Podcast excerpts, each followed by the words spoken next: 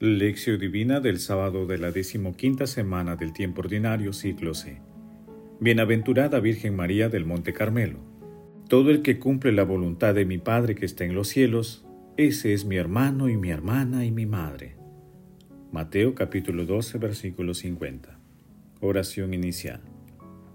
Santo Espíritu de Dios, amor del Padre y del Hijo, ilumínanos con tus dones para que podamos comprender los tesoros de la sabiduría que Jesús nos quiere revelar en este día.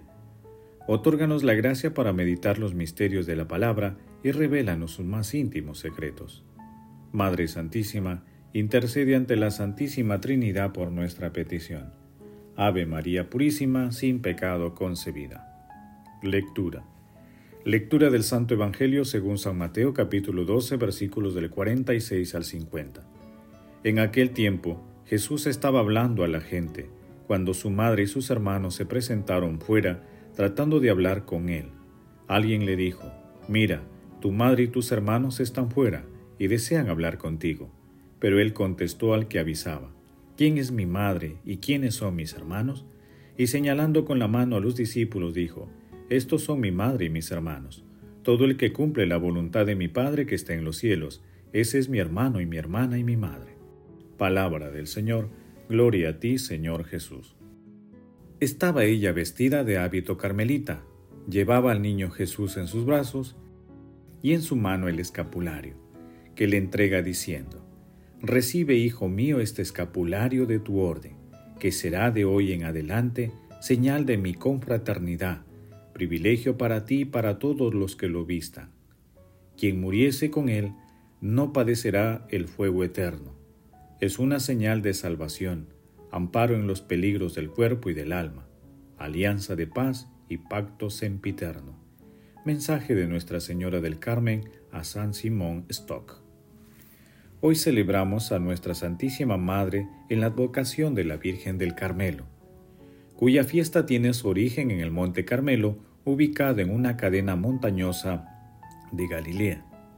Es un monte santo un lugar de la oración donde vivió Elías. Allí algunos de los cruzados venidos de Occidente dedicaron a comienzos del siglo XIII una iglesia a la Virgen María, poniendo bajo su protección la regla de vida que les había dado Alberto, patriarca de Jerusalén, y tomando el título de hermano de la bienaventurada Virgen María del Monte Carmelo. El Carmelo ha contemplado en María a la Virgen Purísima y Madre Espiritual, y ha recibido como don, para extenderlo a todos los devotos, el escapulario, signo de protección y de alianza, prenda de salvación eterna. Se celebra el 16 de julio porque el 17 de julio del año 1274 el segundo concilio de León decidió la permanencia de la orden. Benedicto XIII en 1726 extendió la fiesta a toda la iglesia. El Evangelio de hoy denominado la Madre y los Hermanos de Jesús también se ubica en Marcos en el capítulo 3 versículos del 31 al 35 y en Lucas en el capítulo 8 versículos del 19 al 21. El texto presenta a Jesús enseñando a la gente en una casa que estaba completamente llena de personas. En esta situación su madre y otros parientes deseaban hablar con él, pero al no poder hacerlo, le enviaron un mensaje. Jesús reacciona con firmeza diciendo, Estos son mi madre y mis hermanos, todo el que cumple la voluntad de mi Padre que está en los cielos, ese es mi hermano y mi hermana y mi madre. De esta manera, nuestro Señor Jesucristo señala por encima del parentesco de la sangre, existe un parentesco superior, el ser hijos de Dios Padre, donde el vínculo filial es la realización de la voluntad del Padre. Así, alrededor de Jesús nace una nueva familia, unida por los lazos de la fe, una relación motivadora para todos desde la perspectiva del reino de Dios y desde una luz distinta, la luz de la fe. Meditación Queridos hermanos, ¿cuál es el mensaje que Jesús nos transmite a través de su palabra? Por este sí de María el mundo obtuvo la salvación, la humanidad fue rescatada. Así pues, procuremos también nosotros hacer la voluntad de Dios y decir siempre sí al Señor, que María haga florecer en tu alma las virtudes siempre nuevas y vele por ti. San Pío de Petrialchina. Acerquémonos confiadamente a nuestra Santísima Madre, porque ella nos llevará hacia Jesús. Llevemos con nosotros el escapulario de la Virgen del Carmen como signo de devoción al amor maternal de nuestra Santísima Madre, que no deja de interceder por la humanidad y los difuntos.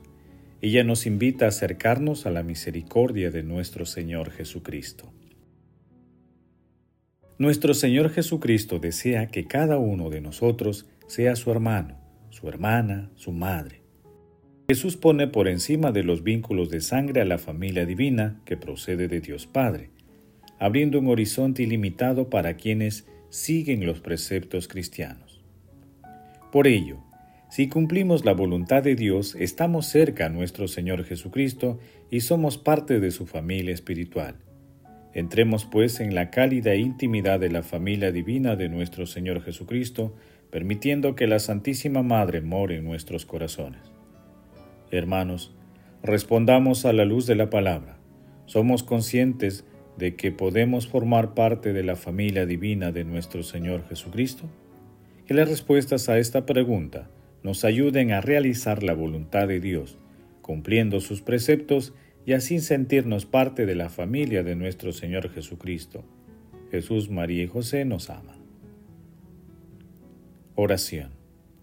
Padre Eterno, te suplicamos, Señor, que nos asista con su intercesión poderosa la Santísima Virgen María, Madre y Reina del Carmelo, para que, guiados por su ejemplo y protección, lleguemos hasta la cima del monte de la perfección que es Cristo. Amado Jesús, fortalece con el Espíritu Santo al Papa Francisco, a los obispos, a los sacerdotes, a los consagrados y consagradas, para que no desmayen en llevar a toda la humanidad los vínculos de la familiaridad divina con la Santísima Trinidad. Amado Jesús, hermano nuestro, envía el Espíritu Santo para que cumpliendo la voluntad de Dios Padre, seamos miembros de la familia a la que nos convocas. Padre eterno, por tu inmenso amor y misericordia concede a todos los difuntos de todo tiempo y lugar la gracia de formar parte de la familia celestial. En especial, te pedimos por aquellos que partieron de este mundo sin conocerte, o en un momento extremo de tribulación y abandono humano. Madre Santísima, bendita tú elegida desde siempre para ser santa y irreprochable ante el Señor por el amor. Intercede ante la Santísima Trinidad por nuestras peticiones. Amén. Contemplación y acción. Contemplemos con un texto de Isabel de la Trinidad la humildad y entrega total de nuestra Santísima Madre y la siempre Virgen María, la Virgen del Monte Carmelo. Tras Jesucristo y sin duda la distancia que media entre lo infinito y lo finito, hubo también una criatura que fue una magna alabanza de gloria a la Santísima Trinidad, que respondió plenamente a la elección divina de la que habla el apóstol. Esta fue siempre pura, inmaculada, irreprensible, a los ojos del Padre tres veces santo. Su alma es tan sencilla y los movimientos de su espíritu tan profundos que no podían ser advertidos. Parece reproducir en la tierra la vida propia del ser divino, del ser simple.